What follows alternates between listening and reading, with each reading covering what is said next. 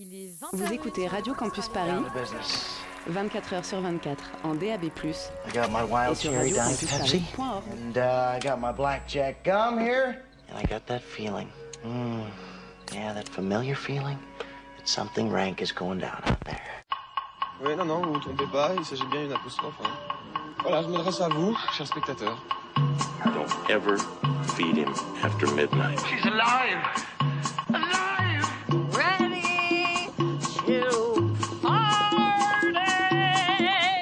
I'm sorry, Dave. I'm afraid I can't do that. I'm a man. Well, nobody's perfect. Qu'est-ce que c'est C'est pas quoi faire! Les acteurs sont à l'aise dans leur personnage, l'équipe est bien soudée, les problèmes personnels ne comptent plus, le cinéma règne. Vers l'infini fois n'est pas coutume externe, n'a que des films et des séries de genre au programme. Ce soir, on commence avec La conspiration du Caire, thriller de Tariq Saleh, récompensé au dernier festival de Cannes pour son scénario, avant de s'aventurer sur le terrain codifié du film noir avec Bowling Saturn de Patricia Mazui. Suivra le film de super-héros, noir lui aussi, c'est Black Adam de l'écurie DC Comics, interprété par le grand et musculeux Dwayne Johnson. Côté série, le maître du fantastique Guillermo del Toro nous ouvre les portes de son cabinet de curiosité, une anthologie d'horreur dont il confie la réalisation de chaque épisode à un élève différent, entre autres Jennifer Kent et Panos Cosmatos. L'univers Star Wars s'étend encore un peu plus loin sur nos petits écrans avec Andor, spin-off du spin-off Rogue One, ciné Tony Gilroy. Enfin, ce sera un clash 100% héroïque fantasy entre deux préquels de franchise à succès, House of the Dragon versus les Anneaux de Pouvoir, monstres, dragons, hobbits et sabres laser vers l'infini et au-delà. Externe, c'est parti.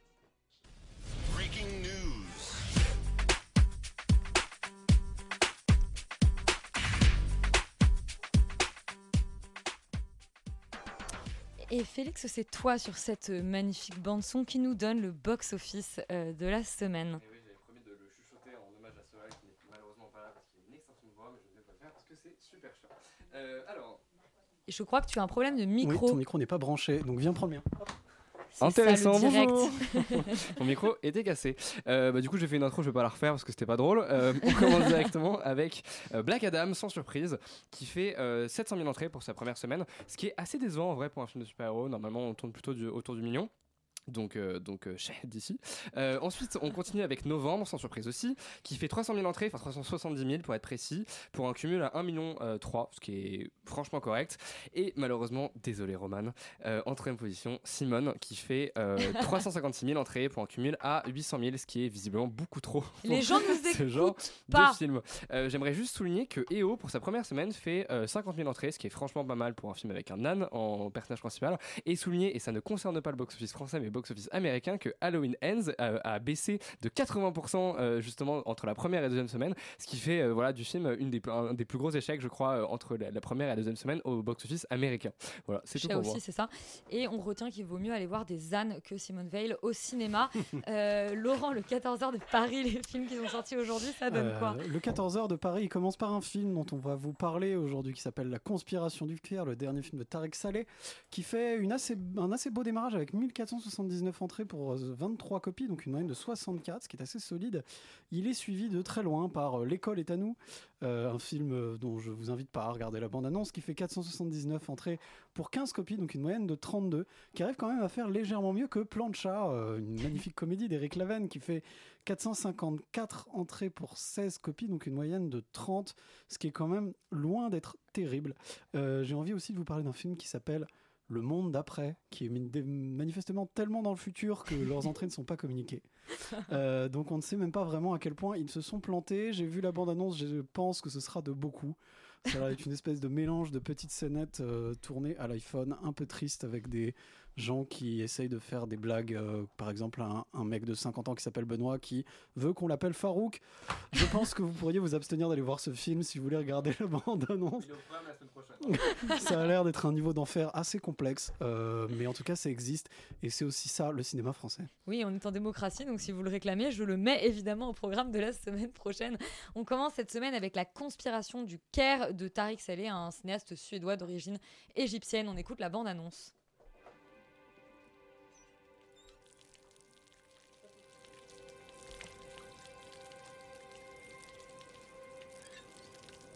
انت نسيت رجلك. بعد المغرب تطلع من نفق اللي زيزو ورahولك ومن هناك تاخد ميكروباص لوسط البلد. Yuri, tu es toujours derrière ta vitre, euh, cette fois-ci pour nous parler de la conspiration du Caire, euh, prix du meilleur scénario à Cannes cette année. Absolument, le dernier film de Tariq Saleh qui raconte l'histoire. On vous en a déjà un peu parlé à Cannes, mais pour vous rafraîchir la mémoire, c'est l'histoire d'un jeune, euh, jeune homme, un jeune pêcheur qui vient de sa campagne en Égypte pour étudier à la plus prestigieuse mosquée donc au centre spirituel d'Égypte, à Al-Azhar, absolument. Attends, en fait, euh, je, dis aux auditeurs que je suis en train de réaliser en même temps, ce qui n'est pas toujours tout à fait évident avec les boutons de micro qui ne sont pas toujours mis. Euh, donc, on n'a pas entendu ce que tu as dit, mais effectivement, c'était la mosquée Al-Azhar. Et euh, il va donc découvrir les bas-fonds de cette d'une conspiration politico-religieuse menée par à la fois le gouvernement égyptien, la police et également des luttes de pouvoir intestines au sein de cette mosquée. Moi, j'ai trouvé ce film vraiment très efficace quand je l'ai vu euh, à Cannes. Euh, notamment, euh, il a eu le prix du scénario. Je trouve que c'est tout à fait justifié parce que c'est pour moi la force du film, euh, dans le sens où le film nous plonge vraiment dans un monde que pour, le, ma, pour mon part je ne connais absolument pas.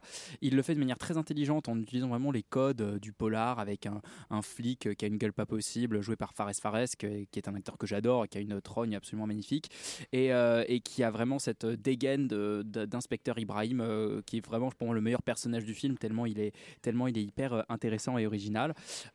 Y a un vrai euh, il y a un vrai parti pris je trouve de, de montrer comme ça qu'en fait tout, toute, toute cette spiritualité, toute cette connexion techniquement avec le divin n'est en fait finalement qu'une euh, qu'une basse tambouille politicienne qui, euh, qui, nécessite des luttes de pouvoir, c'est vraiment sympa ce soir, euh, qui ne, qui ne, voilà, qui en fait n'a rien à voir avec la spiritualité, qui n'a rien à voir avec, avec, euh, avec Dieu.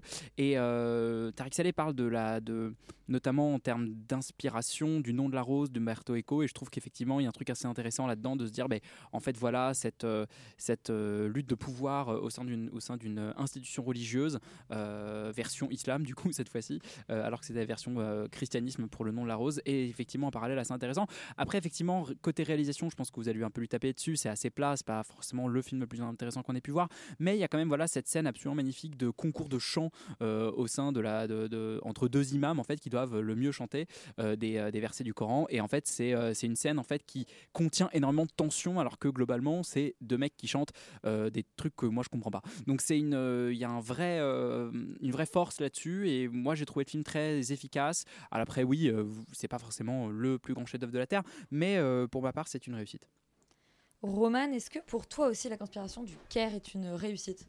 Tout à fait. Moi, c'est un film que j'avais loupé à Cannes et que j'ai découvert avec euh, grand plaisir euh, du coup au cinéma.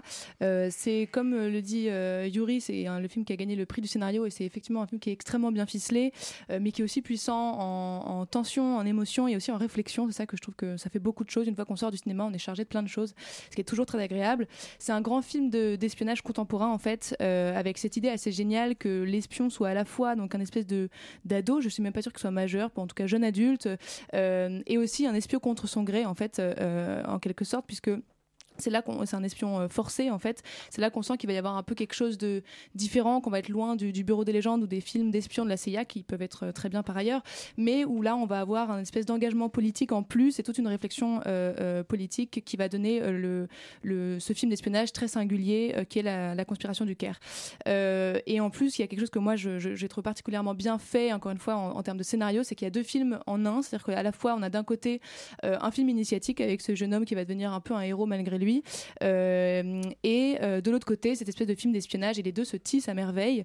Euh, tout est fait vraiment avec une grande maîtrise à la fois dans le rythme dans les, espèces de repères symboliques qu'on nous donne pour les spectateurs puisqu'il y a cette espèce de café américain le dortoir la prière tout ça ça va nous servir de, de, repères pour que l'histoire se déroule de manière très fluide. Et c'est assez impressionnant puisque l'histoire est finalement pas si facile à comprendre que ça. En fait elle est plutôt compliquée en tout cas au premier abord. Et c'est ça qui fait que, que c'est génial c'est que le spectateur arrive quand même à comprendre. En tout cas moi j'ai réussi à comprendre euh, pas mal de choses Euh, et le film reste aussi ludique pour le spectateur. C'est ça que moi j'ai aussi euh, très apprécié. C'est que on joue tout le temps euh, avec nous, avec ce qu'on comprend, avec ce qu'on va, qui on va croire, dans toute cette espèce de, cette immense corruption. On, doute avec le, personnage principal et ça crée un lien très fort avec lui.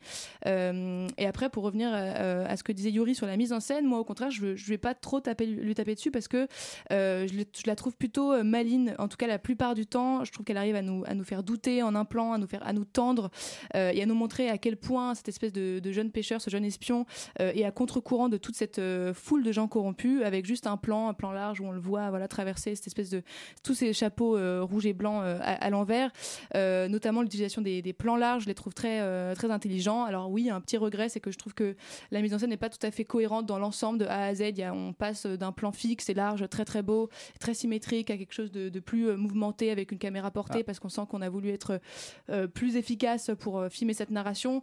J'aurais aimé qu'effectivement ça soit un tout petit peu plus homogène euh, de A à Z et qu'on tienne cette espèce de, de- de souffle esthétique. Puis il, il assume pas le côté polar en fait dans sa mise en scène, c'est ce qui est dommage. Ouais, quoi. tout à fait. Il y a des moments en tout cas où il quitte complètement ce truc-là et on comprend pas bien pourquoi. Mais quand même, ça, il y a des, des- des passages euh, visuels qui sont très beaux et le, le scénario est quand même très bien. Donc à partir de là, euh, euh, moi je vous recommande tout à fait la conspiration du Caire. Laurent, est-ce que tu vas être le dissident de- autour de la Ouais, table En fait, en fait, malheureusement, je me sens un peu obligé d'être le dissident parce que je suis manifestement le seul qui aurait un petit peu des choses à redire. Euh, parce qu'en réalité, je, suis assez d'accord avec vous. Je trouve que c'est un film qui est très, dense, très brillant, euh, beaucoup de choses très intéressantes qui sont racontées, développées euh, dans ce film sur voilà le rapport entre le politique et le religieux, le rapport entre voilà de, de, de ces luttes de pouvoir, de ce panier de crabes invraisemblable qu'est cette madrasa, enfin une grande mosquée à Lazare. Il y, a, y y a vraiment quelque chose, en tout cas dans l'atmosphère, dans ce que ça raconte, dans ce que ça dit, euh, oui, de, de- des rapports aux- des gens, enfin, même, déjà de, l'Égypte, de, euh, de l'islam, en tout cas de l'islam dans cette partie du monde, etc. Il y a- C'est un film voilà que je trouve euh, que je trouve très réussi de ce point de vue-là. Après moi, j'aurais beaucoup plus de mal. Enfin, je suis pas du tout d'accord avec l'idée qu'il est efficace. Je trouve qu'au contraire, c'est un film qui est pas très efficace et que c'est son, son problème en fait. C'est-à-dire que euh, c'est un peu longuet, quoi, tout simplement. Il y a, y, a, y a des scènes qui sont un peu en trop, il y a des trucs qui sont un peu trop. euh, bah, je dirais, faut pas, faut pas aller jusqu'à boursoufler, mais peut-être un peu trop, oui, un, un peu trop chargé, quoi. Alors qu'en fait, je pense qu'on aurait gagné à à rester vraiment sur ce polar et à, et à intensifier un peu la tension pour que euh, ce soit plus, agréable, on va dire, pour le spectateur lambda que je suis qui va voir des films comme Black Adam en 4DX. Euh, le, euh, le- maintenant, euh, c'est peut-être parce que euh, voilà, mon, mon cerveau a fondu et que j'ai maintenant le, le niveau d'attention d'un enfant de 4 ans, mais mais mais mais faut avouer que c'est que c'est quand même un film qui, qui, je trouve, pêche un peu par sa lenteur et par sa longueur. Mais dans l'absolu, je suis assez d'accord avec vous, c'est-à-dire que c'est c'est vraiment un film très bien pensé, très très dur, euh, assez cruel, euh, même si je trouve qu'à la fin il aurait pu être un petit peu plus cruel, mais enfin bon, ça c'est. Voilà. Euh, global- globalement, c'est, je pense que c'est un peu le film de la semaine à voir, et en tout cas, c'est un film qui est vraiment intéressant et assez. euh, et je pense que ça. Surtout, en fait, ça, ça raconte des choses sur, euh, sur, euh, sur ouais, le monde islamique, en tout cas, qu'on connaît pas bien en Europe, en fait, tout simplement. Et, et ça nous permet de voir des choses qu'on n'a pas l'habitude de voir. Donc, je conseille vraiment quand même aux gens d'aller le voir. J'aime bien le fait que tu sois le dissident, mais tu termines en, conseillant vraiment aux gens de voir le film de la semaine. Euh, ça, c'est de la belle défense. Rita, qu'est-ce que tu as pensé de la conspiration du Caire? Euh, alors, je trouve ça très intéressant parce que Tariq Saleh, il s'attaque ici à tous les tenants et aboutissants du pouvoir égyptien corrompu, particulièrement après le printemps arabe. Et pour lui, c'est un film certes anticlérical, mais principalement qui dénonce les institutions qui encadrent la religion et pas tant la religion elle-même.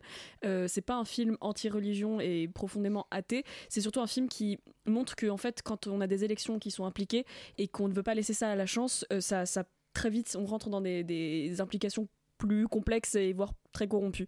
Euh, c'est un thriller politique très conventionnel et qui manque peut-être parfois de tension et je, rejoins Laurent là-dessus. En revanche, je peux pas trop lui en vouloir parce que, comme tu le disais, Roman, c'est un film qui prend du temps pour installer un, espèce de coming of age movie, donc un récit initiatique, tout en mettant en place un, un thriller d'espionnage politique. Et c'est en fait c'est deux pieds sur lesquels danser qui, qui sont assez compliqués à tenir. Et je trouve que partant de ce principe-là, c'est déjà très très bien tenu à mon sens. Même si effectivement il y a parfois des longueurs. Euh, L'évolution d'un jeune homme comme ça qui grandit, qui déménage d'une province toute paumée à la grande ville qui est le Caire, moi je, ça m'a toujours euh, fasciné dans les récits. Et c'est très rare qu'on le voit dans des villes de la zone MENA. Et moi je trouve ça passionnant de regarder ça du point de vue de quelqu'un qui n'a vraiment jamais connu le Caire, le Caire et qui y arrive. Et je pense que le rythme aussi fait qu'il y a eu tellement de choses qui ont été installées que ça aurait été une mini-série si c'était sorti euh, aux États-Unis typiquement. Je pense que ça aurait été le genre de choses adaptées sur le temps long, sur 4 ou 6 épisodes. Et finalement, j'aime beaucoup le fait de voir ça quand même au cinéma. C'est une vision très peu occidentale, et à raison parce que le réalisateur est égyptien, de l'instrumentalisation politique de l'islam.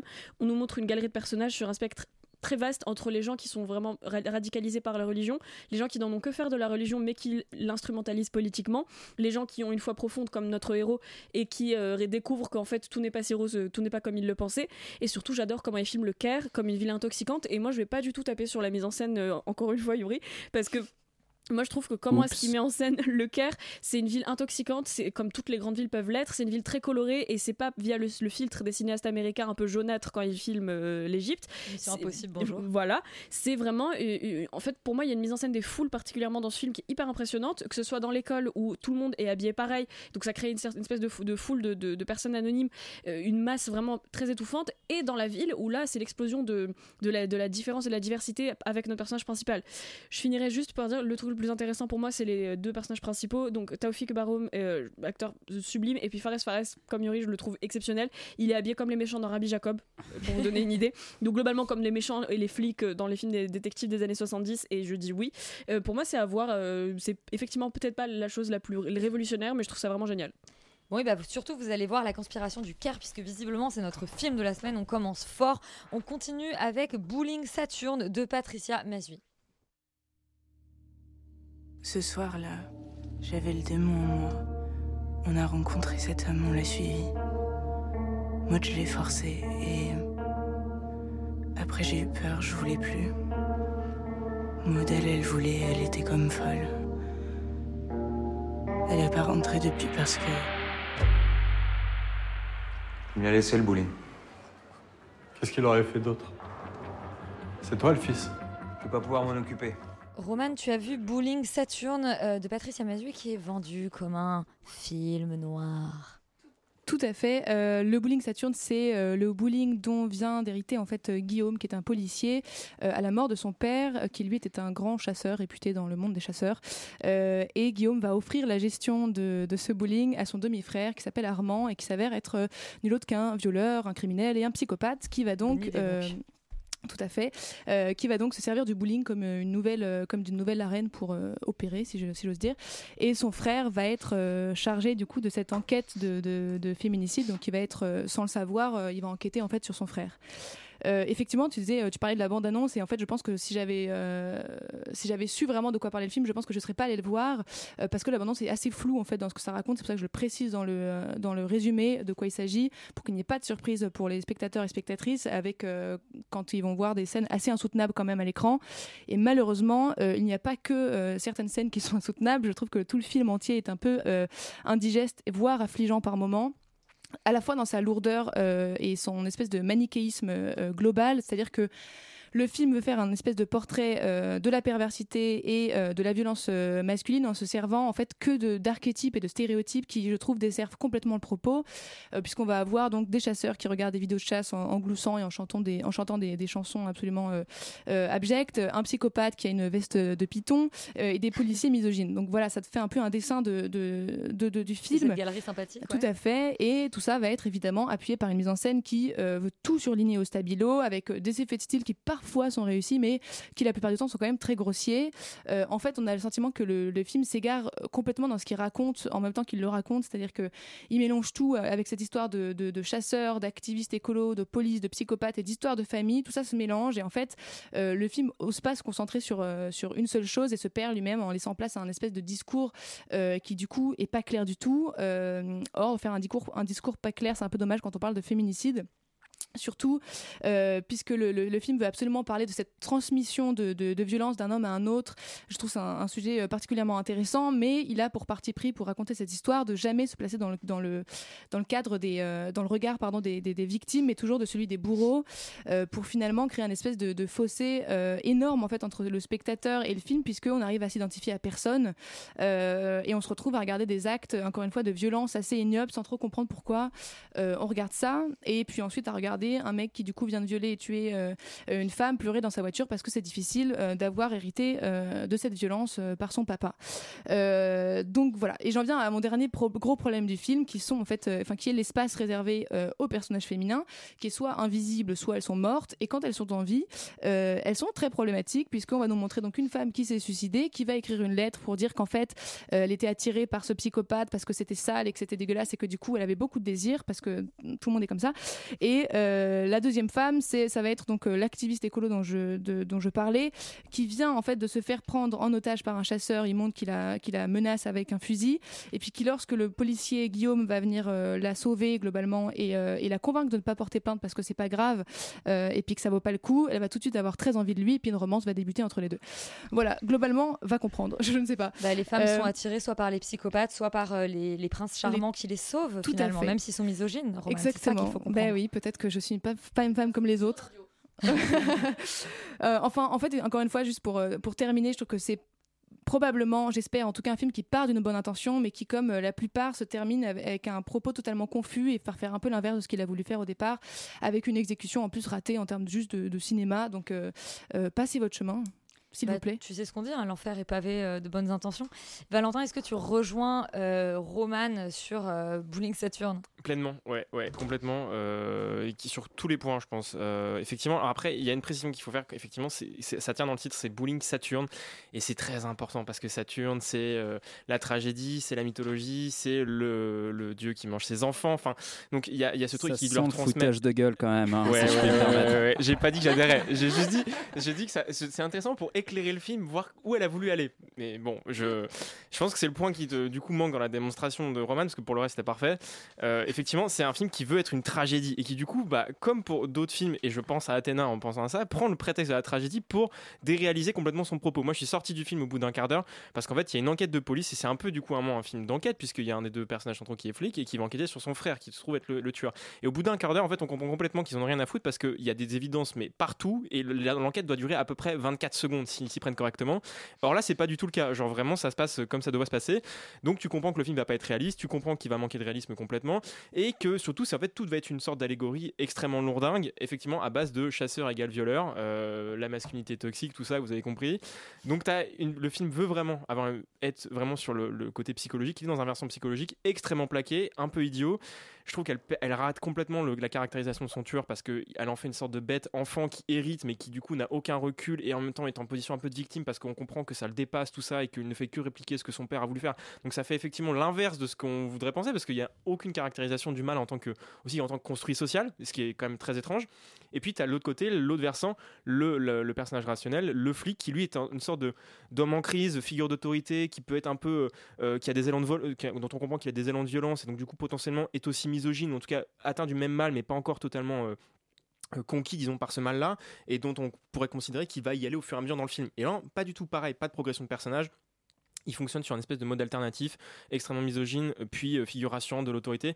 Bref c'est un peu absurde euh, et effectivement même l'affirmation du désir la, représentation des personnages féminins c'est extrêmement bizarre parce qu'effectivement ce sont des personnages elles voulaient pas en faire des victimes. En tout cas ne pas en faire que des victimes. Mais en fait du coup ce qui est très étrange c'est que à force de revendiquer leurs désirs on a l'impression qu'effectivement bah, soit elles l'ont mérité soit les hommes comme les femmes gravitent dans un monde qui est quand même extrêmement trouble et où il n'y a pas ex- énormément de limites. Et du coup il y a un manque d'ambiguïté et un manque vraiment de questionnement de, bah, de ce que c'est que le désir et de ce que c'est que le danger et le mal réellement du coup elle remet pas vraiment en cause ces thèmes elle les creuse pas vraiment. Et c'est euh, très euh, visible dans la scène de violence euh, principale du film où il n'y a pas d'ambiguïté en fait. Et, du coup moi j'étais extrêmement déçu. Et effectivement en termes de mise en scène la photo est très réfé- réfénienne mais je laisserai Félix peut-être débattre de ça. Et ça plaque énormément de choses énormément d'imagerie qui sont pas très intéressantes. Et je pense que le film un, veut un peu se faire passer pour ce qu'il n'est pas. Parce que dans le fond c'est un film assez faible et très français en fait. Donc dans le mauvais sens du terme Voilà, donc euh, très univoque et pas très intéressant. Félix, est-ce que tu as envie de tirer une fois de plus sur l'ambulance euh, Bowling En Saturn vrai, vous avez tout dit et très bien dit. Euh, je, je finirai juste en disant que euh, c'est un film qui me donne presque envie de défendre les chasseurs, ce qui est absolument terrible. Et c'est vrai qu'effectivement, c'est- l'enfer parce que euh, tout, enfin, tout, tout le film rate complètement euh, ce que ce que- ce qu'il essaie d'entreprendre. Pour euh, vite fait parler d'esthétique, effectivement, euh, on, enfin, on peut citer Refn, mais euh, en fait, ce qui est fou, c'est que c'est c'est que c'est du Refn euh, en, en enlevant l'espèce de, de, de, de- comment dire de, de formaliste, voilà, complètement absolu et absurde, en gardant une espèce d'esthétique presque de téléfilm France 2, mais par contre en gardant le symbolisme en mode, t'as vu le tigre, ça ressemble, ça, ça, ça comment dire, symbolise un petit peu voilà le- la bestialité, la masculinité, la violence, etc., etc. Et ce n'est que ça. Donc du coup, c'est d'une platitude absolue. Et moi, ce qui m'a choqué, enfin ce qui nous a choqué, parce qu'il se trouve qu'on s'est retrouvé dans la même salle avec Valentin, c'est que par exemple dans la Ouais, ouais, c'est ça, ouais, je le suivais, c'est vrai. Euh, en fait, la première scène, par exemple, de meurtre, euh, ce qui est incroyable, c'est que justement, euh, on sent l'intention de questionner, qui est une intention qui est louable et que je trouve très intéressante, cette espèce de frontière entre le désir, la bestialité et, donc, du coup, évidemment, la bascule dans le meurtre et, le, et l'inhumanité. Et, et- pourtant, en fait, alors que justement, au scénario, quelque part, c'est censé être là, il n'y a pas de, de basculement dans la mise en scène. C'est-à-dire que tout est filmé de la même manière. Et ça, c'est absolument incroyable. Ça démontre quand même, justement, la- l'absurdité de, la, de réalisatrice qui ne se pose pas les bonnes questions et qui se dit juste je filme justement la victime en train de souffrir mais du coup quelque part je ne filme pas le, le- le violeur et donc du coup je, redonne quelque part euh, un peu de puissance. Enfin, je sens l'aspect très théorique en fait dans la, enfin, dans la mise en scène justement de, cette séquence. Mais à aucun moment il y a des vrais choix moraux qui sont, qui sont faits euh, justement pendant quasiment tout le film. Donc bref voilà je finirai là-dessus et, je trouve que c'est une, une immondice. Vraiment j'ai trouvé ça absolument euh, genre dégueulasse. Je trouve ça super moche extrêmement mal mis en scène et surtout c'est cousu de fil blanc. C'est-à-dire que tu sais exactement tout ce qui va se passer ça sert à quoi de faire un film noir? C'est vrai que j'avais dit que j'allais pas en parler. Ça sert à quoi de faire un film noir si, si c'est pour te redire toujours la même histoire? Je ne comprends pas le, le- le truc. C'est- c'est c'est absurde. Patricia euh, Mazui faut vraiment arrêter. C'est- c'est c'est incroyable. Bureau de redire enfin de, de, de Yuri direct quoi. C'est pas possible. Des redirections euh, ouais, de professionnel carrière. je sais plus le nom mais je pense qu'il faut aller voir son précédent film qui n'était pas si mauvais que ça, qui s'appelait Paul Sanchez est revenu, euh, je crois, avec Laurent Lafitte, qui était beaucoup plus drôle. Bon bah voilà, Euh, allons voir d'autres films. Euh, et c'était le bureau de réorientation professionnelle. C'est si ça, bureau pas de réorientation De professionnelle. bêtises, et bah, c'est très bien. On tenait notre gagnant de la semaine avec la conspiration du Caire. J'ai bien l'impression qu'on tient notre perdant de la semaine avec Bowling Saturn. Mais il y a un challenger tout de suite. C'est Black Adam, le nouveau super-héros euh, de DC Comics. Mon fils a sacrifié sa vie pour me sauver. Mes pouvoirs ne sont pas un don, mais une malédiction. Ouh, on sait ce que ça annonce, les bandes annonces en VF. Laurent, on devrait presque en faire une séquence. C'est ta séance 4DX de la semaine, ma- ce Black Adam. C'est ma séance 4DX de la semaine. En effet, C'est allé ta séance de kiné, Laurent.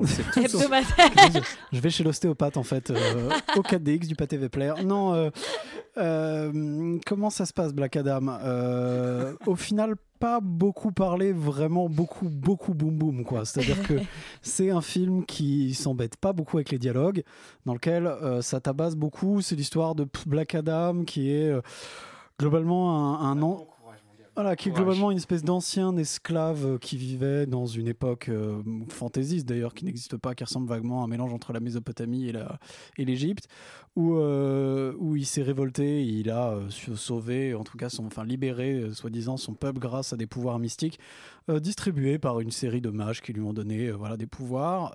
Il a été en sommeil pendant 5000 ans et il revient casser des gueules parce qu'il y a des, des, des gens très méchants qui veulent récupérer un artefact maléfique. Enfin bon bref, on en fait on s'en branle, c'est-à-dire que il y a The Rock, il est là, il est très musclé, il vient casser beaucoup de gueules, il y a énormément de trucs qui explosent et au final c'est un peu là pour, on est un peu là pour ça. En fait, euh, pourquoi est-ce que je m'emmerde à essayer de voir ces films pour les critiquer? Bah quand je vois Black Adam, je sais pas trop, c'est-à-dire que je, en dehors de cette espèce d'aspect euh, complètement euh, roller coaster où ça explose de partout, ça bouge dans tous les sens, c'est n'importe quoi. Et, du coup, bah, on rigole un peu parce que, parce que ça pète des gueules et que dans l'absolu, on est un peu là pour voir ça. Le film n'a globalement aucun intérêt. Je- le seul vrai intérêt du film, je trouve, c'est qu'il arrive à être stupide de manière un peu inattendue. C'est-à-dire que je. Je m'attendais pas à ça, quoi. ce- cette espèce de, révisionnisme historique insensé, euh, de ce qu'on raconte en fait autour de, de cette espèce d'ancienne civilisation, de truc qui n'a Bah, c'est pas, pas que ça a aucun sens, c'est qu'en fait, à partir du moment où on a juste lu deux bouquins d'histoire dans sa vie, on se rend compte que tout ça ne veut rien dire.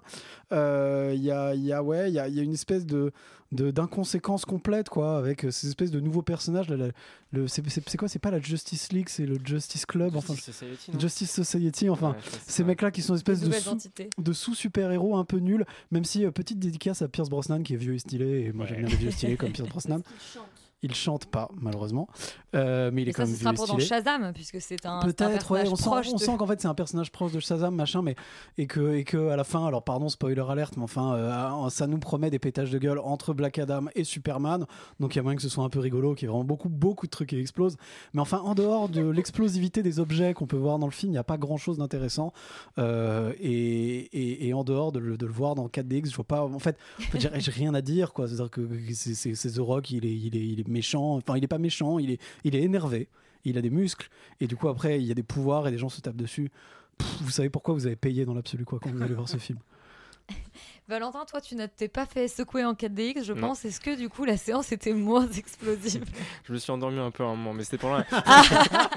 c'est pendant justement la séquence de rétrospective historique, parce que ça, effectivement, je pense qu'on peut le passer. Mon cerveau s'est dit, bon, non, là, c'est bon, profite-en, parce qu'après, ça va être plus, mou- plus mouvementé.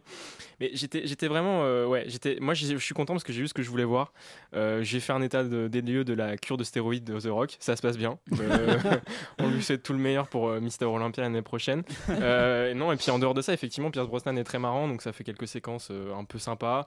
Pour le reste, effectivement, tu l'as dit, c'est quand même drôle. Moi, il y a un truc qui m'a fait rire, c'est qu'ils ont quand même essayé de bricoler une intrigue politique. C'est-à-dire que c'est un peu une cité occupée par des mercenaires, euh, dont on, du coup on fait revenir une sorte de pouvoir autoritaire, un type qui est un peu méchant mais qui en même temps pourrait les délivrer. Et tout autour, tu as une sorte de FMI slash euh, Nations Unies qui intervient parce que tout ça ne va pas quand même En fait, ça essaye d'être profond et c'est un Ouais, échec mais quoi.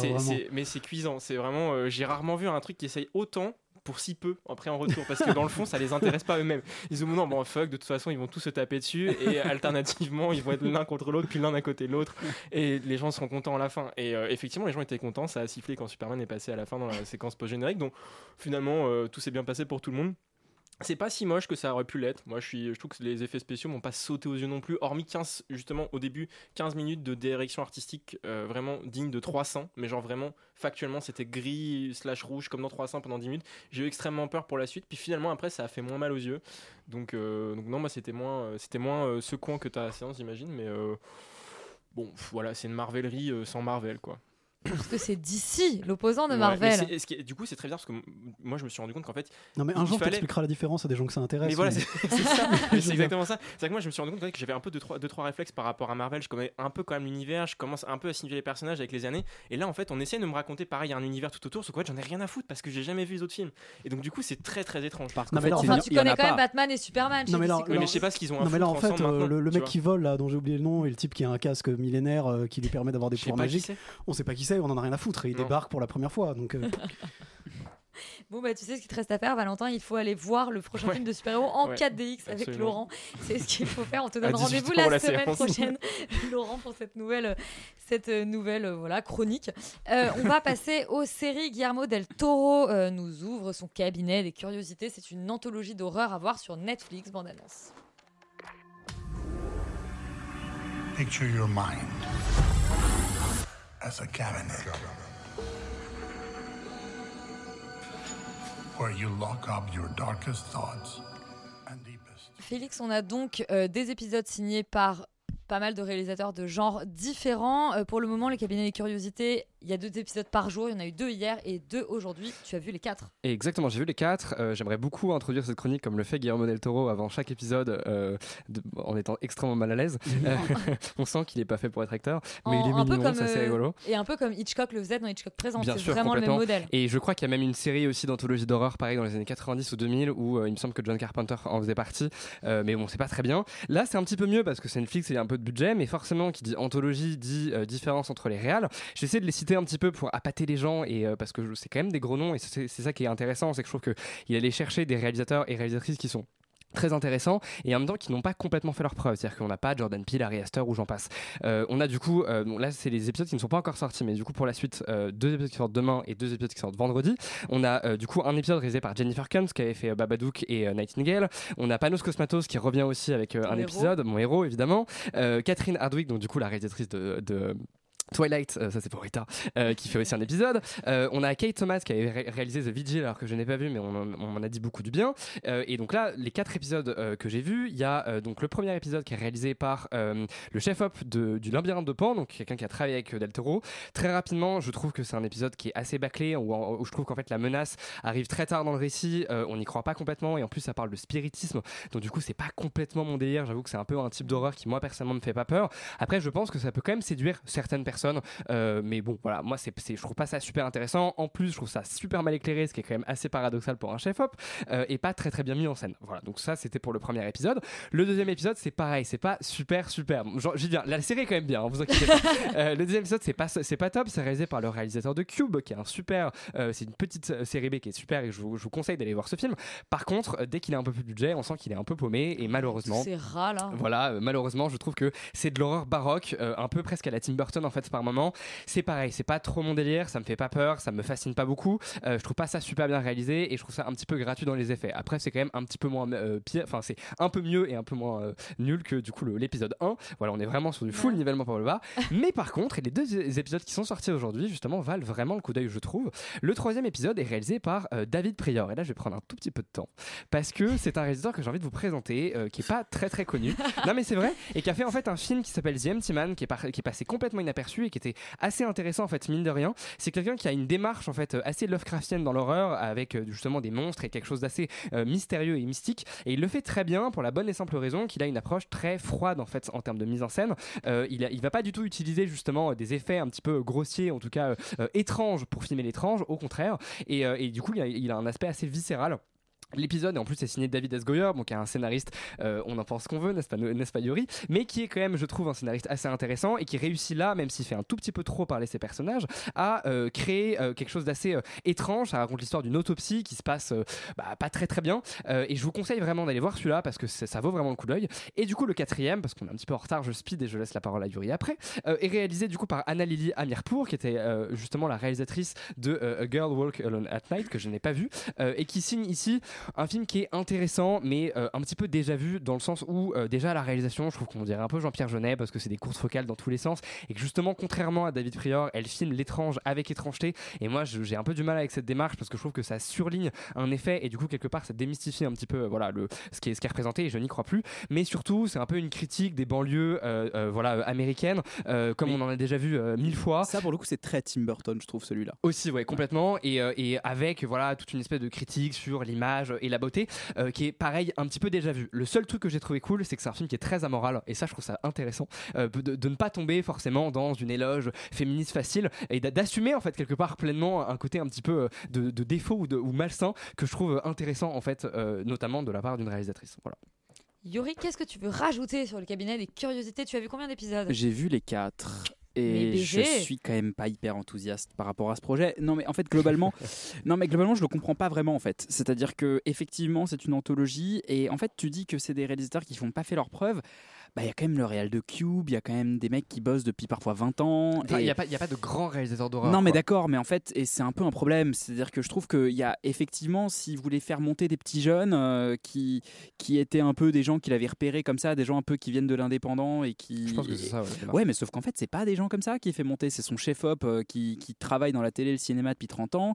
Il y, a- y a pas de, y a pas pour moi, pour l'instant, de révélation de ah ok, il y a des, des gens euh, dont j'ai jamais vu de film ou euh, dont j'ai jamais entendu parler dans le dans le game de Non, Hollywood. mais toi, parce que tu es quand même. Non mais d'accord, mais enfin c'est des gens qui bossent depuis 30 ans. Cube, c'est sorti il y a 20 ans. Enfin tu vois, c'est- ce genre de truc. Je me dis mais en fait, euh, et, et sauf que ces gens-là, et notamment sur les deux premiers épisodes, font des films qui sont d'un niveau que je trouve un peu amateur en fait, qui qui est, qui est vra- qui est vraiment pas terminé. C'est-à-dire que c'est pas pensé jusqu'au bout. Et, euh, et moi ça me pose un problème parce qu'effectivement c'est quand même Guillermo del Toro, c'est quand même un peu une prod Netflix. Et quand sur un épisode de, de 45 minutes, il y a 20 minutes de blabla d'exposition dont on pourrait se passer pour finalement complètement avorter euh, tout ce qui est à la fin, même, même l'épisode que tu aimes bien, celui avec euh, l'autopsie. Enfin, Oui, il a des défauts, Il y a hein, quand même sûr. 20 minutes au début d'exposition, on se demande vraiment ce que ça fout là. Ça, je suis pas d'accord. Mais, euh, mais bon, voilà, moi j'ai pas vraiment, j'ai pas vraiment accroché à ça. Et, euh, et de bon, mais après, effectivement, j'attends de voir la suite parce que il y a tellement des propositions esthétiques et d'univers différents que c'est difficile de juger ça sur euh, sur euh, sur simplement ces quatre épisodes. Maintenant, euh, voilà, effectivement, les deux derniers sont mieux que les deux premiers, donc on- j'imagine que les deux suivants vont être encore meilleurs, et puis peut-être que ça va culminer en fin de semaine. Mais bon, pour l'instant, euh, c'est quand même un peu euh, tiédasse, quoi, le début. Mais c'est une belle démarche. En fait, c'est juste ça. Je trouve que c'est intéressant quand même d'avoir fait ça. Dis-le, Félix, tu as envie d'avoir ton épisode dans le cabinet des Ah, J'aimerais beaucoup, ce serait merveilleux. Bon, bah, on attend de voir ce que donnent les autres épisodes. Une anthologie donc inégale pour le moment présentée par Guillermo del Toro. Euh, on va maintenant s'intéresser à la nouvelle euh, série Star Wars. C'est déjà la quatrième, et encore sans compter les séries d'animation. C'est Andorre, créée par Tony Gilroy.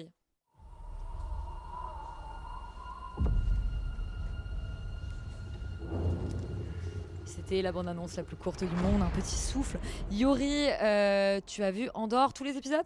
Euh, bah oui, jusqu'à présent, donc euh, les sortis? 8, 8 épisodes sur 12, 12. car c'est une longue série cette fois-ci. Il y a beaucoup d'épisodes, il y a, c'est toujours sur Disney et c'est toujours, euh, eh bien, c'est toujours dans l'univers des- de la guerre des étoiles avec des vaisseaux qui font piou et des, et des mecs qui tirent avec des blasters. Euh, Andorre, ça s'insère comment dans la chronologie Star Wars? Alors attention, on sort un peu ces bouquins C'est le d'histoire. préquel du préquel de C'est la le- première trilogie. C'est ça, c'est le préquel du préquel de la première trilogie et ça va explorer, explorer globalement les prémices de la rébellion et de la résistance. Et donc, on va suivre Cassian Andor, qui est joué par le sympathique euh, Diego Luna, euh, qui va aller de galère en galère et de d'affaire en affaire et de casse en casse pour, euh, en fait, filer de la thune. C'est quand même ça l'enjeu des six premiers épisodes. C'est comment on finance une rébellion. Et ben, on le fait en braquant une banque, globalement. On braque un- une, un- une réserve de cash de l'Empire. C'est une série qui est inégale, mais dont je retire plutôt du positif pour ma part, parce que je trouve qu'elle va explorer des facettes de l'univers de Star Wars qu'on n'a jamais vues. Et que en fait, on, va s'intéresser à, ok, mais c'est quoi l'Empire? Comment les gens vivent sous l'Empire? On retourne à Coruscant, qui est une, une, planète qu'on voit dans la, première, euh, dans la deuxième trilogie, et qui est là complètement différente. On dirait vraiment New York, on dirait des espèces de, de bas-fonds un peu étranges. Euh, et on va venir comme ça s'intéresser à des, à des problèmes extrêmement concrets et euh, très très incarnés. Et avec une, en plus une ambition visuelle que les précédentes séries Star Wars n'avaient plus du tout. Et il y a notamment cet épisode 6 où euh, il y a un phénomène euh, lumineux euh, avec euh, quasi religieux qui arrive et qui est monté en parallèle de manière très Star Wars avec un casse qui est moi une vraie réussite quoi. Et mm, il y a des longueurs c'est à dire que ça met quand même beaucoup de temps à démarrer à, installer ses personnages à installer ses trucs pour pas grand chose mais euh, globalement j'en tire moi vraiment du positif si on aime cet univers là parce que vraiment il y a un truc où ils se disent ok mais ils vont vraiment aller s'intéresser à toutes des, à, des facettes qu'on euh, va va pas venir explorer. Et ça s'inscrit vraiment si vous avez aimé Rogue One dans la même esthétique dans la même approche de ces personnages puisqu'en fait c'est le même scénariste c'est globalement la même équipe créative. Et en fait on- quand on se pose la question de pourquoi c'est bien et ben en fait c'est parce que c'est les mecs de Rogue One c'est les réalisateurs de The Crown c'est le scénariste de- aussi de Game of Thrones qui écrit euh, quelques épisodes Beau Willimon enfin donc t'as énormément t'as quand même un gros gros euh, package euh, niveau équipe créa qui explique aussi en, en partie pour moi le succès créatif qu'est cette série voilà, maintenant, je, Et c'est tourné en décor réel. il s'est tourné beaucoup en décor réel, notamment dans un concessionnaire Ralph Lauren à un moment pour faire une des bases de Coruscant, ce que je trouve très marrant. Mais euh, il y a une euh, il y a, voilà, il y a une vraie ambition sur cette série en tout cas et, et j'aimerais la saluer pour, euh, pour ça parce que bah, euh, beaucoup de gens l'aiment pas euh, parce qu'elle est un peu lente ouais, et euh, que les gens n'aiment plus la lenteur mais c'est vrai qu'il y a peut-être un peu quelques longueurs. Par contre voilà c'est pour moi un succès et, voilà. Laurent, toi qui n'aimes pas la lenteur et qui n'aimes que le boom boom, Andorre, est-ce que ça t'a séduit? Euh, en fait, plutôt, je, je vais, je, vais dire, je vais être assez d'accord finalement avec Yuri. Je vais pas trop élaborer parce qu'en fait, euh, je pense qu'il a dit un peu l'essentiel. Euh, juste le truc, Bo Willimon, il me semble que c'est lui qui avait fait l'adaptation de House of Cards en fait pour Netflix. Mais c'est ce que j'ai à dit l'époque. Non, Non, t'as tu as dit t'as dit, euh, t'as dit Game of Thrones. ah non mais c'est House of Cards pardon c'est- Euh, À donc c'est pour ça que c'est bien parce que les, en tout cas les premières saisons sont vraiment bien. Bref, euh, euh, c'est, je suis d'accord avec toi en fait sur tout ce que tu dis. Ce qui est, ce qui est intéressant en fait finalement, c'est que ça ramène du politique dans Star Wars Ouais, finalement. ouais. Un peu, un peu ce que faisait euh, euh, le controversé épisode 8 euh, que moi j'aime beaucoup parce Moi qu'en fait aussi. il, il re- il ramène en, en quelque chose de, de concret, de réel, de politique euh, dans Star Wars. Euh, je pense qu'il y a beaucoup de gens en fait qui aiment pas ça du tout, au contraire, et qui sont pas là pour voir ça. Moi, je trouve que c'est assez intéressant parce que c'est plutôt bien fait, et que c'est plutôt malin. Euh, le seul vrai problème, je suis d'accord, c'est que la série a du mal à démarrer. Je pense en fait essentiellement à cause de son format. Mm. Euh, c'est un format un peu bizarre de- d'épisodes de 30 35-40 minutes. mais c'est les, les épisodes Disney Plus quoi qui sont très bizarres Et- avec et- euh, 8 minutes de générique à la fin Ah, et, et- et en fait, on a, a, euh, on a du coup bah, euh, euh, des, des- un début, en fait, un début de, de- de série qui met du temps à démarrer. Quoi. C'est-à-dire qu'en fait, ça démarre vraiment à la fin du deuxième épisode. Donc c'est vrai que c'est un petit peu, troisième, moi, je dirais ouais, deux voire troisième, ce qui, est un petit peu compliqué quand même pour une série, euh, voilà, de 12 épisodes. Enfin, en tout cas, une saison de 12 épisodes. Mais euh, dans l'ensemble, je pense que ça mérite de s'accrocher parce que après, en fait, on commence à rentrer dans cette histoire de rébellion et de machin avec d'autres personnages et d'autres trucs. Et là, on est dans quelque chose de beaucoup plus sérieux, de beaucoup plus intéressant. Donc, c'est probablement une des meilleures séries Star Wars en réalité, je trouve. Plus, plus, plus cool que le Mandalorian, même si, bon, moi je trouve le Mandalorian a un charme. Euh, mais si on aime Star Wars et qu'on n'est pas réfractaire à l'idée qu'on puisse y mettre de la politique, je pense que c'est une série à regarder. Et maintenant, c'est l'heure de comparer House of the Dragon, le préquel de euh, Game of Thrones et les Anneaux de pouvoir, le préquel du Seigneur des Anneaux. J'ai envie de les comparer, j'ai envie qu'on se batte. On écoute d'abord la bande-annonce de House of the Dragon.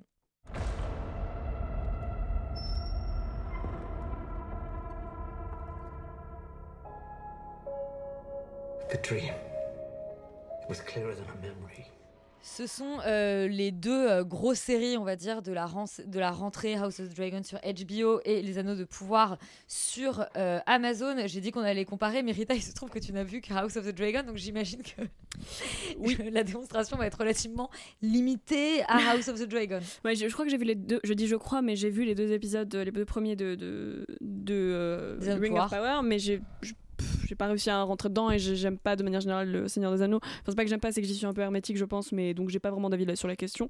En revanche, tu n'avais même pas vu Game of Thrones avant de regarder House of the Dragon. Alors, pour être précise, j'ai vu approximativement trois saisons, mais en souffrant beaucoup parce que j'aime pas le gore et donc c'est très compliqué pour moi de regarder euh, Game of Thrones. Et j'arrivais à, à- à apprécier les moments de politique que je trouve très intéressants, mais hum, c'était trop compliqué parce que c'était surviolent et puis les scènes de, de sexe me rendaient malade, donc euh, j'avais beaucoup de mal. Euh, là, j'y suis quand même allée par dépit parce que euh, il se trouve que, que j'ai une personne qui regarde autour de moi et qui m'a un peu forcé à regarder. Euh, Relation toxique. c'est ça. Non, mais, mais en fait, j'ai continué aussi parce que ça m'a plu. Et je pense que je vais être la seule à un petit peu défendre la série, donc euh, je vais, je vais en profiter vu que je commence. C'est donc ça se passe 172 ans avant la naissance de Daenerys Targaryen et ça raconte les événements qui ont provoqué une guerre civile qui s'est appelée la danse des dragons et euh, qui globalement va, va montrer euh, la, la chute de la maison Targaryen et qui fait que quand on commence Game of Thrones, on sait que c'est pas la, la Ça maison va la plus plus très ouf. bien et ils sont exilés sur Voilà. continent. Donc là, on est un peu à leur apogée. On est- et je trouve ça très intéressant d'ailleurs de commencer un- fiction à l'apogée en, voyant le. C'est pas un rise and fall, c'est un fall quoi. Et, et je trouve ça plutôt cool parce que parce que du coup, je suis pas une fan absolue de Game of Thrones, loin de là. Donc même si j'y suis allée à reculons, et là je vais faire un, un grand écart technique, attention, j'y suis restée parce qu'à mes yeux, c'est un Gossip Girl amélioré avec des dragons. en fait, et je dis, ça avec, de ça. je dis ça avec tout le respect que je porte aux deux séries. et Ça fonctionne parce qu'on est outré des intrigues, des relations entre personnages et parce qu'il y a des coups bas. Et ça fonctionne aussi beaucoup parce qu'on se concentre sur des relations de pouvoir, particulièrement entre femmes, entre filles, entre amies, entre cousines, et puis surtout entre mères. Euh, donc on a ces deux personnages principaux, principaux euh, qui, qui sont Alicent et, et Rhaenyra et qui sont des mères et des femmes de pouvoir. euh, Rhaenyra qui est une Targaryen et du coup et Alicent l'autre c'est une Hightower. Et, et en fait, mère choisie ou non, et de pouvoir choisi ou non. Et je trouve ça très intéressant parce que ça questionne plein de choses que j'aurais pas imaginé dans une série comme ça. Ça reste du coup forcément une série avec des imperfections dues à ce format que je compare un peu au feuilleton parce que euh, et, aussi parce qu'ils disent que c'est censé être cohérent avec l'époque sauf que c'est une fausse époque à peu près médiévale qui n'a pas vraiment existé parce que les dragons ça n'a pas existé désolé mais du coup ça donne des scènes quoi? Eh oui. Mais du coup, ça donne des scènes, et au pluriel, hein, d'accouchements atroces qui n'apportent pas grand chose à mes yeux, à part des frissons de gore. Et je sais que c'est très discutable. Je sais que c'est très discutable, mais pour moi, elles le, ce alors, le fait que l'accouchement soit atroce, ça apporte. Le montrer comme ça, ça n'apporte rien. Et il y a plein de. alors, je pense qu'il y en a beaucoup moins que dans Game of Thrones, et que les scènes de sexe étaient beaucoup mieux abordées. Bon, il y en avait moins, mais qui étaient déjà beaucoup mieux abordées pour ce qu'elles voulaient montrer de- des relations de pouvoir entre les personnes qui euh, couchaient ensemble, sans pour autant prendre une position et un, et un gaze à l'écran, enfin, et un regard à l'écran vraiment dégueulasse, quoi. Donc j'ai préféré ça. Et euh, en fait, le vrai problème, c'est les ellipses qu'on comprend parfois pas et qui font que de certains personnages, euh, on les oublie ou ils reviennent et du coup, ça n'a pas d'impact parce qu'on a oublié qu'ils existaient. Bref, je trouve ça super stylé et fun et haletant, mais je ne crie absolument pas au génie. Pour moi, c'est un feuilleton que je regarde pour savoir le drama qui se passe. C'est pour ça que j'y reviens, c'est pour euh, le drama globalement comme du gossip, comme Gossip Girl, et je ne le vois pas comme une série révolutionnaire et magique et tout ça, quoi. Ouais, finalement, c'est du drama entre une, une belle fille et sa belle-mère. Yori, est-ce que tu rejoins Rita ou tu es plus dur? Sur House of the Dragon Non, mais Game of Thrones, c'est un peu comme, euh, comme une relation qui s'est mal terminée, quoi. C'est-à-dire que c'est on a Ah, on l'a investi- terminé ensemble, j'étais là. et- oui, on s'est et on s'est retourné, on était dans le lit avec un inconnu et on s'est demandé qu'est-ce que qu'est-ce qui s'était passé. C'est génial, sans contexte. Ça avait l'air plutôt bien. Voilà. Et Un non, Cannes. ouais. Et, euh, et Cannes non, mais Cannes. voilà. Et donc non, mais c'est une re- relation dans laquelle on a investi du temps et qui à la fin nous a vraiment pas respecté quoi. C'est un peu ça ce qui s'est passé. Donc quand on y retourne, on y retourne un peu à reculons. On se dit est-ce que vraiment je vais ah là là j'y remets un petit un, j'y remets un doigt de pied. Est-ce que c'est bien, est-ce que c'est pas bien? Et alors le, le, le, le sujet de House of the Dragon, c'est que c'est quand même à la fois bien comme Game of Thrones et pas bien comme Game of Thrones. C'est ça qui est vraiment marrant, c'est que tu as, tu as à la fois les intrigues politiques, les intrigues de cours, le côté un peu machin qui, qui marche pas trop mal, et les dragons et, la- et, et- et- et les relations sexuelles malsaines et tout ça. Et puis tu as quand même beaucoup de blabla dans les couloirs à se dire des trucs qui n'ont aucun intérêt avec des personnages qui changent de tronche entre deux épisodes et t'as même pas suivi comment ils s'appelaient que déjà c'est un autre acteur qui les joue. C'est beaucoup Et- les femmes hein, qui changent d'actrice parce que Et les oui, hommes, bah visiblement, non, ils bah changent pas en 20 ans. Les femmes, en revanche, en 10, il faut Eh changer oui, d'actrice. oui, oui. Et, euh, et en fait, pour moi, ça, ça souligne un truc qui est que globalement, le modèle, c'est un peu quoi Je sais pas, je dirais la vie des douze Césars de Suétone, quoi. C'est un peu une espèce de biographie des Moi biographies. j'ai dit Gossip Girl, mais. Ouais, non mais ou non mais ou alors euh, Saint-Simon enfin c'est un peu c'est un peu ce genre de truc où on va lire des on va lire des non mais dans, tu attends tu vas voir euh, où je vais en venir Laurent. C'est qu'on va lire un peu des des, des historiettes en fait sur des rois et des reines et, et comment ils ont couché les uns avec les autres. Et en fait c'est du lore. Euh, ce que ce que les, les amateurs de fantasy appellent du lore. C'est-à-dire que c'est c'est un truc qui entoure le monde euh, entoure le- le- l'histoire principale. Et en fait on va venir s'y plonger pour étoffer l'histoire principale. Sauf que pour moi, le lore, ça ne fait pas une bonne histoire. C'est-à-dire que le lore, c'est une succession d'événements, une chronologie qui est, oui, potentiellement intéressante parce que tu vas dire, ah, mais en fait, ce que j'ai lu dans le roman d'origine, c'est éclairé par cet événement-là. Alors, ils nous mettent des petits easter eggs avec des armes qu'on retrouve dans la série, etc., etc., etc. Mais pour moi, le lore ne fait pas une histoire intéressante. Et euh, par conséquent, je trouve que c'est un peu le principal problème, c'est qu'en fait, c'est un, feuilletonnage de- de- de- d'événements chronologiques qui parfois a des moments de génie, comme euh, à l'épisode 8 avec euh, l'arrivée de Viserys tout, tout boiteux là, mais Oh, qui, qui, globalement est quand même d'un d'un ennui qui, moi, m'a un peu gêné.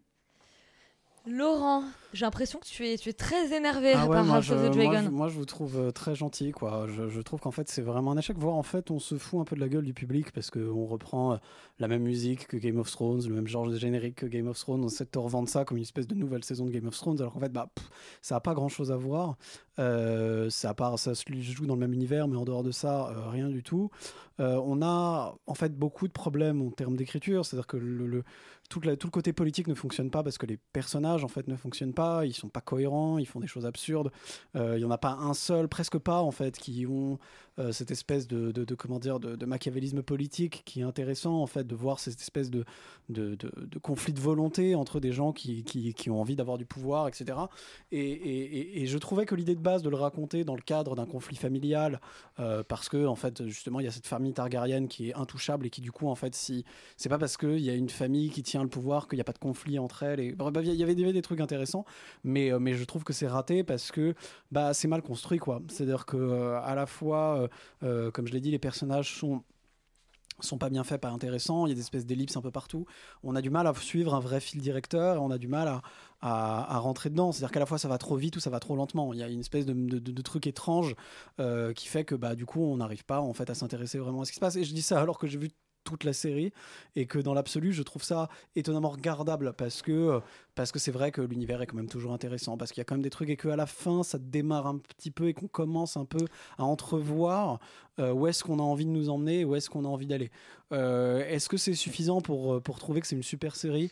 Non, honnêtement, non. Est-ce que ça me. Mais ça me donne quand même légèrement envie de voir la saison 2, ce qui est un peu Bah, parce que paradoxal. là, tu, il va y avoir du boom boom dans la Bah là, saison va y avoir 2. du boom Ouais. boom et peut-être en du 4DX. coup, et peut-être en 4DX j'espère et peut-être du coup euh, euh, du coup en fait des, des, des- des vrais juste, juste des choses qui vont se passer en fait. Une vraie histoire qu'on va nous raconter et quelque chose qui va qui va vraiment euh, qui va vraiment réussir à nous tenir sur une série.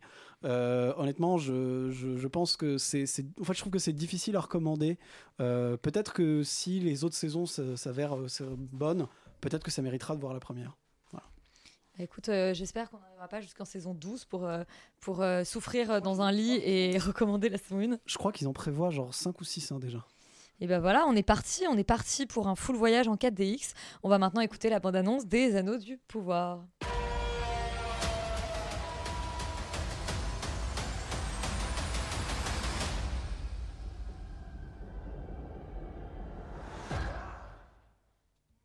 Waouh, une musique qui envoie du lourd. Euh, Laurent, est-ce que tu as été plus convaincu par les Anneaux de Pouvoir que par House of the Dragon? Eh ben, euh, contrairement à tout le monde, parce que tout le monde Ah euh, ouais. est complètement contre moi là-dessus, euh, oui. En fait, oui, je trouve que Les Anneaux de Pouvoir, c'est une série bien plus rigolote à regarder et beaucoup plus sympathique que, euh, que Game of Thrones. En fait, House of the Dragon. bah, House of the Dragons, pardon. Pour une raison très simple, en fait, c'est que on a payé pour ça. C'est-à-dire que tu viens voir du Tolkien avec ce que ça implique de côté un peu vieillot, un peu, euh, un peu suranné, avec ce côté, euh, euh, voilà, les, très gentils elfes et les, euh, et les méchants orques, avec ce, ce truc euh, très très primaire en fait et, très classique de la fantasy, avec des pouvoirs magiques, avec des trucs comme ça. Et, en fait, tu viens voir ça et on te le donne, en gros. Je vais- pour raconter un peu la série, en gros, ça raconte surtout l'histoire de Galadriel, qui à l'époque est une jeune elfe, une jeune guerrière elfe, un jeune qui a 2000 ans, mais enfin bon, et qui, et qui comment dire, et qui du coup essaye de retrouver Sauron qui a euh, disparu après la chute de Morgoth. Alors là, c'est pour les, pour, les, pour, les, pour les mecs qui connaissent l'univers du Seigneur des Anneaux. Et, euh, et du coup, en fait, va se retrouver euh, impliqué dans la création des anneaux de pouvoir qu'on voit en fait dans, dans le film du Seigneur des Anneaux. Euh, et, donc voilà, sa, vie, et on la voit se battre contre des méchants, globalement, c'est à peu près ça, dans des univers euh, assez sympathiques et colorés, et, plutôt, euh, alors, je sais pas si c'est joli, mais en tout cas avec une esthétique qui, à mon sens, fonctionne. Euh, en fait, pour moi, ça marche parce que, encore une fois, on, on- a ce qu'on veut, quoi. On est là pour ça, et, du coup, si on aime le Seigneur des Anneaux, si on aime cet univers, si on aime, et qu'on n'est pas... euh, et qu'on n'est pas un fasciste qui considère qu'à partir du moment où euh, euh, c'est pas exactement comme c'est écrit dans le moindre euh, note de bas de page du Silmarillion, en fait, euh, on va hurler au scandale et, euh, et que, et que en fait, euh, voilà, il y, a y quand même des mecs qui ont fait des vidéos pour expliquer pourquoi les nains ne pouvaient pas être noirs. Enfin bon, il y a des trucs vraiment, vraiment Il y a très, eu très le bien. même débat sur House of the Dragon Non, mais- avec euh, Sea Snake là. Oui, non, mais là, comment physiquement c'était impossible Ah. euh, d'un point de vue naturel qu'ils sont noirs. Il y a vraiment des trucs vraiment très très bien, bravo. C'est toi qui as écrit ça. Non, non, Kanye West a raison. Quoi? Non, non, Euh, non, non, non, malheureusement. Donc, y a- en fait, il y a- il y, a un gros problème de fandom quand même en fait autour de cette série. Euh, pour dire, mais, mais ces gens-là sont débiles et ils ont tort. Euh, la série est plutôt sympathique si on sait ce qu'on va voir, en fait, voilà, tout simplement. Et que je, voilà, ce, ce côté un peu épique avec des combats, avec des méchants, avec de la magie, avec des elfes. Et moi, j'ai aimé en fait me replonger dans l'univers du Seigneur des Anneaux euh, parce que ça marche sur moi, tout simplement. Euh, si ça ne vous intéresse pas, comme beaucoup de gens en fait qui sont un peu revenus de ce truc, alors que moi j'aime bien le côté naïf et le côté un peu gentillet euh, de tout ce, de tout ce côté-là de la fantaisie, bah en fait je comprends pourquoi vous aimez pas, mais moi je, ça me plaît parce que je suis heureux d'être là-dedans. Et je crois qu'il y a les trois des Anneaux qui sont projetés au Grand Rex ce week-end. Donc voilà pour ceux qui veulent se faire une euh, Cool. Vous pouvez les regarder chez vous aussi, hein, c'est pas mal. bah, je crois que c'est mieux sur grand écran quand même. Dis donc, tu soupires beaucoup, Yuri, pour quelqu'un qui a regardé toute la série? Ouais, bah c'est un peu comme euh, une relation qui s'est mal terminée parce que puisqu'on avait les trois films de Peter Jackson dans lesquels on a investi du temps, puis après il nous a il nous a un peu pas respecté avec le Hobbit. Ah Donc ouais, euh, qu'est-ce chaud, le que Hobbit. qu'est-ce qu'on Ouais, le fait qu'est-ce qu'on- qu'est-ce qu'on fait avec euh, qu'est-ce qu'on fait avec ça? Et euh, surtout quand c'est un gros produit Amazon et alors moi j'ai directement entré dans les problèmes. Oui, ça se regarde, c'est sympathique, il y a un souffle épique sur certains épisodes qui est assez sympa et clairement il y a du pognon. Par contre, pour tout le pognon qu'il y a dedans, je trouve que quand même ça fait très très carton pâte. Euh, j'ai vraiment vraiment du mal moi avec euh, l'esthétique globale où je trouve que tout le monde est habillé euh, avec du plastique et je trouve ça particulièrement laid et euh, j'ai vraiment eu du mal à, à regarder ça sans me dire waouh qu'est-ce que c'est chum et du coup Ah, je suis allé je suis allé revoir je même. suis allé c'est hyper moche je suis Oh. allé revoir le retour du roi juste euh, pour me retaper trois heures de Peter Jackson que j'aime pas en plus vraiment beaucoup euh, de mon, de mon avec euh, mon, mon cœur et mon âme mais je me suis dit voilà quand même il y, y a une démarche esthétique il y a une espèce de souffle et tout que là en fait ils essayent de reproduire qu'ils essayent d'imiter mais qu'ils arrivent jamais vraiment à atteindre parce que c'est pas c'est pas parce que non mais c'est pas parce que tu fais des ralentis sur des paysages en Nouvelle-Zélande en mettant de la musique avec des cuivres qu'en fait tu fais de l'épique et que tu t'appelles Peter Jackson. Et surtout c'est pas euh, c'est pas parce que tu fais ça à chaque putain de scène euh, où en fait les mecs ils sont là en train de se dire bonjour comment ça va? Être derrière que en fait tu fais de l'épique et que tu fais du Peter Jackson. Et donc c'est vraiment pour moi un problème. Et le deuxième problème qui est le même pour moi que House of the Dragon, c'est que le lore ne fait pas une bonne histoire. C'est-à-dire que feuilleter des espèces d'événements chronologiques euh, plus ou moins reliés les uns avec les autres, parce que oh là là, ça donne de la profondeur à l'univers. C'est marrant quand on est un fan de l'univers, c'est inintéressant quand on doit raconter des vrais Et personnages. pourtant, Andorre, c'est pas un peu un lore d'une certaine manière? Eh c'est ben, mieux fait. C'est mieux fait. Mais il y a un truc, mais je suis pas d'accord parce que je trouve quand même que le personnage de Galadriel est un personnage assez Et intéressant. puis on invente le lore dans Andorre, alors que quand, pour, le, pour, pour, pour euh, le Seigneur des Anneaux, on va voir euh, ce que, que Tolkien a gribouillé dans les trucs qui étaient même pas censés être publiés. Donc bon. Et bah, peut-être que ça aurait dû rester comme ça, je ne sais pas. Laurent n'est pas d'accord. Moi, je m'amuse bien. Et bah si Laurent s'amuse bien, c'est une bonne nouvelle. C'est ce qu'on veut finalement. Extérieur Nuit, c'est terminé pour cette semaine. Vous restez sur Radio Campus Paris et nous on se dit à la semaine prochaine avec toujours des, eh bah, des petites pépites. Bonne soirée.